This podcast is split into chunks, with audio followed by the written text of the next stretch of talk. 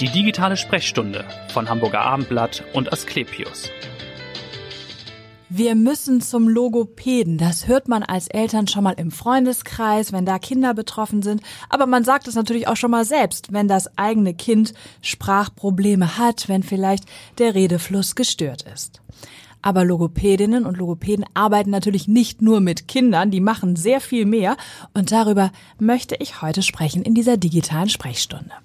Mein Name ist Vanessa Seifert und ich freue mich auf meinen Gast heute. Das ist Svenja Jakobsohn. Sie kommt vom Asklepios Klinikum in Harburg und leitet dort die Abteilung für Physiotherapie, Ergotherapie und natürlich für Logopädie. Herzlich willkommen. Vielen Dank.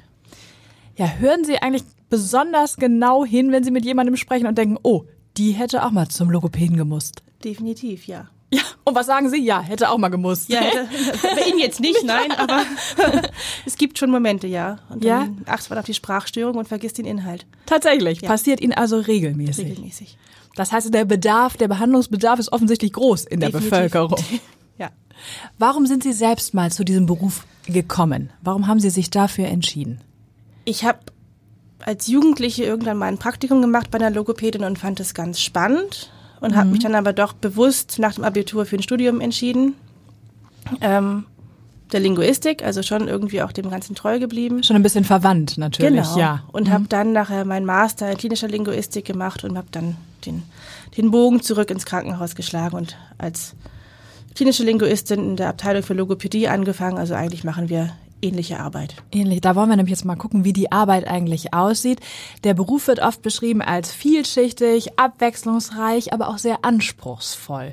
Können Sie mal sagen, wie so der Alltag bei Ihnen aussieht, ein Arbeitstag? Mit wem arbeiten Sie? Was machen Sie? Also wir sind im Krankenhaus natürlich auf vielen Stationen unterwegs, aber wahrscheinlich das, was für die meisten am greifbarsten ist, ist so die Schlaganfallstation, die Stroke Unit. Da starten wir morgens ganz früh schon um kurz nach sieben mit der Pflege und den Ärzten. Da gibt es dann eine Übergabe. Und dann gucken wir uns die Patienten an. Jeder Patient, der mit einem Verdacht auf oder einem Schlaganfall eingeliefert wird, wird von uns gesehen. Sieben Okay. Tage die Woche, jeden Tag im Jahr, egal ob Heiligabend, Silvester oder Neujahr. Und wir gucken uns die, das Sprechen, die Sprache und das Schlucken an. Und wie machen Sie das? Ähm, meistens gibt es erstmal ein Schlückchen Wasser, weil natürlich Essen, Trinken ist essentiell, das ist Lebensqualität. Und dann gucken wir uns, Wie funktioniert das? Guckt genau, man erstmal. gucken Mhm. wir an, funktioniert das überhaupt? Gibt es da eine Störung? Kann der Patient was essen? Darf der Patient frühstücken? Kann der seine Ja. Tabletten schlucken? Und wenn es da Einschränkungen gibt, welche Kostformstufe passt, also kann der normales Essen essen, so wie Sie und ich, vielleicht auch mal ein Brötchen oder doch eher nur Breikost oder was dazwischen. Da Ja. gibt's verschiedene Bandbreiten, die man da ähm, erproben kann. Kann der Getränke trinken, kann der seinen Kaffee morgens trinken oder müssen wir den irgendwie dickflüssiger anrühren, damit es besser zu schlucken ist. Und dann gucken wir uns natürlich auch Sprach, die, die Sprache, das Sprechen an. Wie klappt das? Kann der Patient uns verstehen? Gibt es da eine, ja, eine Sprachstörung, was die, was das Verständnis angeht oder auch die Sprachproduktion angeht. Ist das Sprechen gestört? Ist die, ist der Mund schief? Das ist ja auch so ein typisches ähm, Schlaganfallanzeichen. Ist das Gesicht schief? Bedingt Ja. das vielleicht das Sprechen oder auch das Schlucken? Und auch, wie ist das mit der Kognition? Ist der Patient orientiert? Weiß der, wo wir eigentlich sind? Also einmal den gesamten Patienten gucken wir uns an und überlegen dann, gibt es Behandlungsbedarf und wenn ja, welchen? Setzen wir dann den Schwerpunkt und gucken dann auch gegebenenfalls nochmal tiefer. Also wenn wir jetzt sehen, da hat eine, eine Sprachstörung, da ist die Sprachproduktion, der Wortabruf gestört, also das Kann die sich Worte gar nicht fallen nicht mehr ein, genau, gen- er weiß nicht mehr, was jetzt eigentlich der Stift, wie der Stift eigentlich heißt, Heißt, zum Beispiel. ja. Dann machen wir eine Diagnostik und fangen dann auch an zu arbeiten mit dem Patienten im Verlauf, also quasi von Tag eins an. Aber auch auf Intensivstationen, beatmete Patienten. Haben Also wir haben ja schon gesagt, der Bedarf ist sehr hoch. Genau. Es fängt im Kindesalter an und es geht ja dann bis ins hohe Alter. Definitiv, ja. Mhm. Und wir wissen, die Zahl der Schlaganfälle steigt. Das heißt, da gibt's also auch einen hohen Behandlungsbedarf. Ja. Und Demenz, weiß man, kann ja auch zu Sprachverlust, äh, Sprechschwierigkeiten führen. Deshalb die Frage, wie sieht's eigentlich um den Nachwuchs in der Logopädie aus? Ich weiß, Asklepios bildet aus, auch an der Medizinischen Akademie hier in Hamburg. Sie haben dort auch unterrichtet, Genau. den Nachwuchs unterrichtet. Gibt es genug junge Menschen, die diesen Beruf erlernen wollen, auch angesichts dieses demografischen Wandels, den wir erleben? Ich denke nicht, nein. Also es gibt viele Menschen in der Ausbildung sind und das auch machen, aber es bleiben nicht alle in dem, in dem Beruf nachher, sondern gehen dann vielleicht noch weiter, entwickeln sich weiter, weil die Ansprüche auch einfach größer werden. Viele gehen in Praxen, was natürlich auch anspruchsvoll ist, gar keine Frage. Aber im Krankenhaus haben wir natürlich die Wochenenden, die Feiertage. Ungeregeltere Arbeitszeiten natürlich, wenn Sie sagen, Sie müssen einen Schlaganfallpatienten eigentlich sofort sehen. Ja, wir haben schon also geregelte Dienstzeiten, Ja, das schon, aber, Aber- aber Wochenende, Feiertage muss eben sein. Muss eben sein, genau.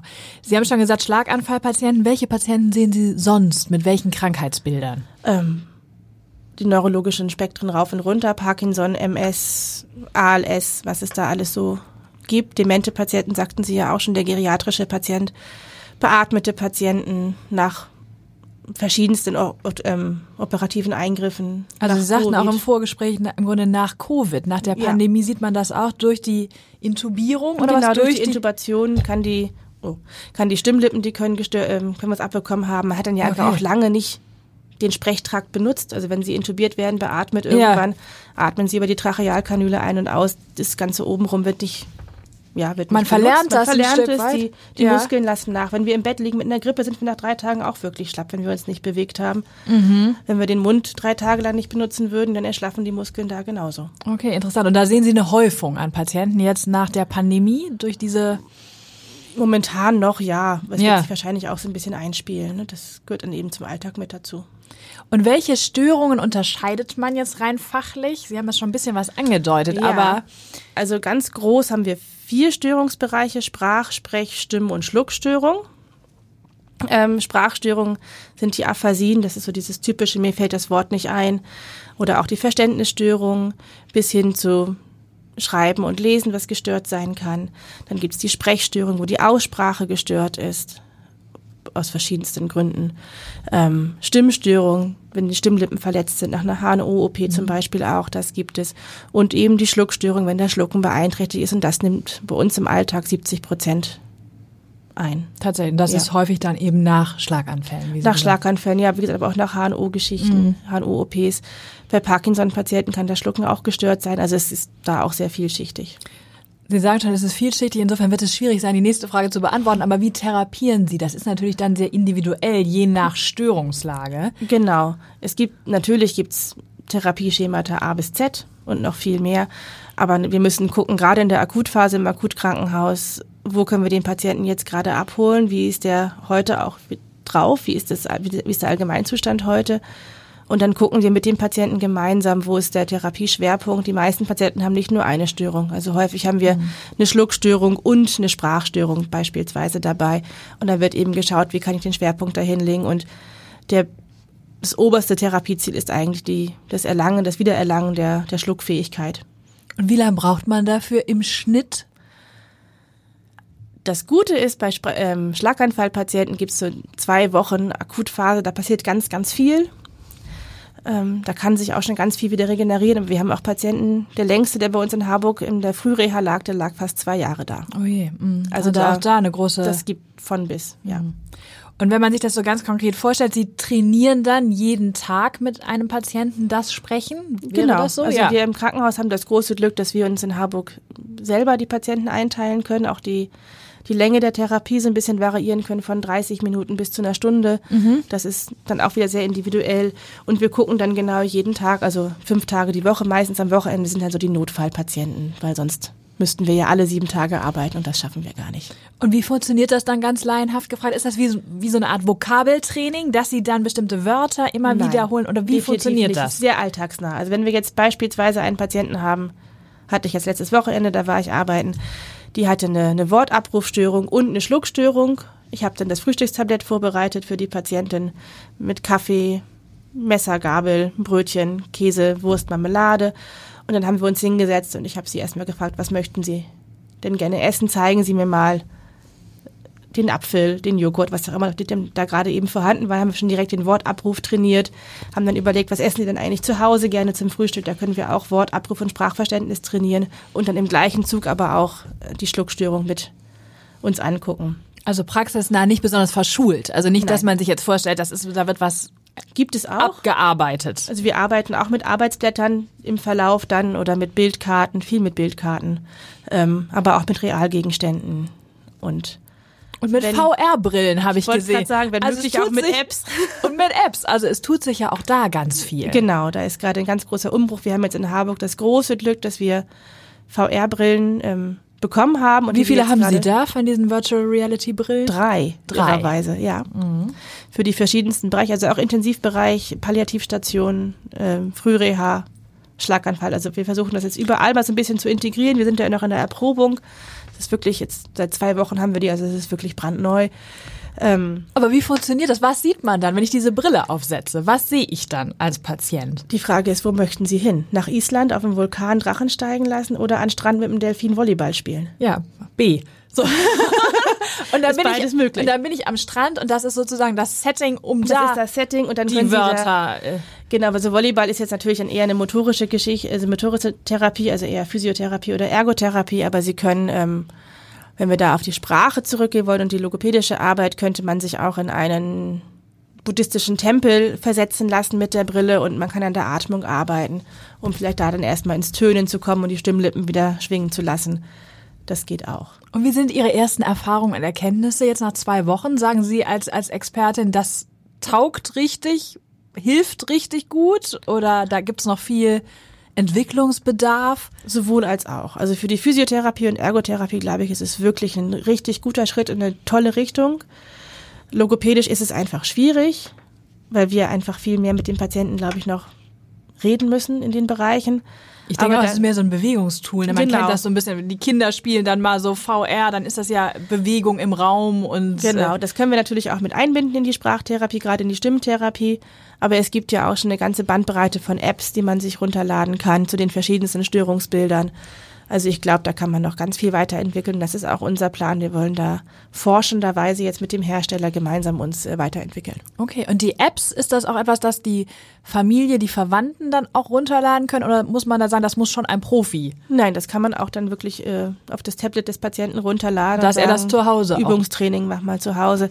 Wird natürlich mehr in Praxen benutzt als im Klinikalltag. Wir starten damit jetzt auch langsam. Mhm. Also wir sind da sehr oldschool unterwegs gewesen und haben jetzt aber beschlossen, wir müssen jetzt mal dringend. Aber jetzt sind die Brillen ja da. jetzt sind die Brillen da, genau, das Tablet ist auch da, jetzt geht's los. Jetzt geht's los. Was sind denn für Sie persönlich große Erfolgserlebnisse? Ach, das kann, auch das ist wieder alles möglich. Ich erinnere mich, wir haben mal mit einem Patienten irgendwann ähm, viel Glück und viel Segen gesungen, weil die Frau Geburtstag hatte. Der hat vorher, der hat kaum sprechen können, der hat dann eben mitgeklatscht und so ein bisschen die Lippen bewegt. Das war ein riesiges Erfolgserlebnis, wo auch dem Therapeuten die Tränen fließen, also mir zumindestens. Ähm, kann aber auch sein, dass man dann mal mit, einem, mit einer Patientin endlich wieder einen Schluck Kaffee trinken kann oder die Enkelin kommt zu Besuch und man, sie können Hallo sagen. Also es können da ganz kleine Sachen sein, es können ganz große Sachen sein, ähm, aber meistens alltagsnah. Alltagsnah. Ist das etwas, das Sie dann auch motiviert und wo Sie sagen, oh ja, ich bin richtig in dem Beruf, wenn man jetzt auch junge Menschen motivieren will? Vielleicht. Ja, definitiv. Also das motiviert natürlich. Das ist das, was uns, glaube ich, alle antreibt im therapeutischen Dasein. Wir sind ja alle da, um den Patienten zu helfen, um Menschen zu helfen, um den zurückzuführen in den Alltag. Ähm, das sind ja häufig gerade im, im Akutkrankenhaus Menschen, die von heute auf morgen nichts mehr können oder weniger können. Und denen dann zu zeigen, hey, es gibt eine Perspektive und wir können da vielleicht hin, das ist schon motivierend und macht dann auch wirklich Spaß. Auf der anderen Seite hat man natürlich auch dann gerade im Akuthaus die Fälle, wo das nicht so gut funktioniert hat, wo man dann eben auch in Richtung palliatives Setting gehen muss und sich dann da als Team tragen muss und davon ja, gibt es Das auch nicht wenig ja. Fälle, das ist auch Alltag. Und da haben wir einfach äh, bei uns im Team großes Glück, das ist ein, ein tolles Team, das fängt Wie sich, viele sind Sie denn? Das wir, Im Therapeutenteam sind wir 60 Köpfe knapp. 60, das ist ja gar nicht so klein, ne? Und wie viele Patienten haben Sie denn so oder betreuen Sie, kann man das sagen, in der Woche? Oh, das ist schwer zu sagen. Also wir haben jetzt gerade gezählt für die Logopäden, weil wir da so ein bisschen das ausgezählt haben. Da sind wir bei 75 Anmeldungen im Schnitt, die wir nicht alle täglich betreuen müssen, weil wir dann auch mal jemanden absetzen können, weil dann alles gut ist oder der nur zweimal die Woche Therapie braucht. Aber so um die 70 Patienten haben wir für die logopädische Behandlung, für die Anmeldung und die Physiotherapie ist bestimmt bei 120, 130 Anmeldungen sind das mindestens, wenn nicht sogar noch mehr. Also da habe ich ehrlich gesagt keine, keine Zahlen im Petto Nee. so richtig. ne? Aber man spürt, dass sie sich wohlfühlen, dass sie den Job sehr, sehr gerne machen und ein tolles Team haben. Und sie sind ja auch, fühlen sich tatsächlich wohl, denn sie sind ein Kilometer, glaube ich, entfernt geboren, im Ja, Maria Hilf. so ist es, bei der Konkurrenz sozusagen. Bei der Konkurrenz geboren, waren ja viel im Ausland, fünf Jahre in England gelebt, in Holland gelebt Mhm. und sind jetzt aber wieder im Grunde zurück in der Heimat. genau. Und ja, ganz bin nicht glücklich. weit gekommen. Ja, und doch, aber dann wieder zurückgekommen. Ein Das ganz- stimmt, ja. ganz glücklich darüber. Ja, doch, wir haben uns bewusst dazu entschieden, den Lebensmittelpunkt arbeitsnah zu gestalten, weil dann sind die Wege einfach kürzer. Ja, viele pendeln ja doch. Ich habe viele Kollegen hier, die auch in Harburg arbeiten und Ja. dann aber doch sagen, wir wohnen in Eppendorf, in Genau. Winterhude und Haben Mal auch über den viele? Elbtunnel stöhnen. Ja, oder die Elbbrücken. Ne? Oder die haben wir auch viele Kolleginnen und Kollegen, die das machen und meine Familie und ich wir haben uns dafür entschieden, wir bleiben im Süden. War für meinen Mann ein großer Schritt, aber es hat sich gelohnt, glaube ich. Wir sind jetzt im Süden geblieben und das ist schon Der schön. setzt dann die VR-Brille auf und fühlt sich wie im Norden oder was? Im Norden. Wäre ne? wär mal ein Versuch wert. Wir werden versuchen wir. Letzte Frage, was machen Sie privat, wenn Sie sagen, Sprache ist mir natürlich wichtig, berufsbedingt? Hören Sie dann auch privat viel, weiß ich nicht, Musik, Hörspiele, lesen Sie? Ich selber höre gerne Hörbücher zum Einschlafen, um irgendwie runterzukommen. Da muss ich nämlich nicht mehr lesen. Das ist für die Augen nicht so anstrengend. Mit den Kindern lesen wir unglaublich viel und meine Kinder, äh, ich glaube, die eins der ersten Worte, die mein Sohn konnte, war der Name unserer Buchhändlerin. Also Das ist schön. Das ist auch schön, schön. dass es das noch gibt. auf jeden Fall. Ich danke Ihnen ganz herzlich für das sehr aufklärende Gespräch. Hat sehr viel Freude gemacht. Wir wissen jetzt mehr, liebe Hörer, über den Beruf der Logopädinnen und Logopäden. Ich hoffe. dass Nachwuchs gebraucht wird. Wir kennen einige der Sprach- und Sprechstörungen und natürlich auch Therapieansätze, auch ganz moderne mit VR-Brillen. Also, So ist es. So ist es. Einen schönen Tag. Hören Sie gerne wieder rein in die nächste digitale Sprechstunde. Vielen Dank. Danke Ihnen. Gerne.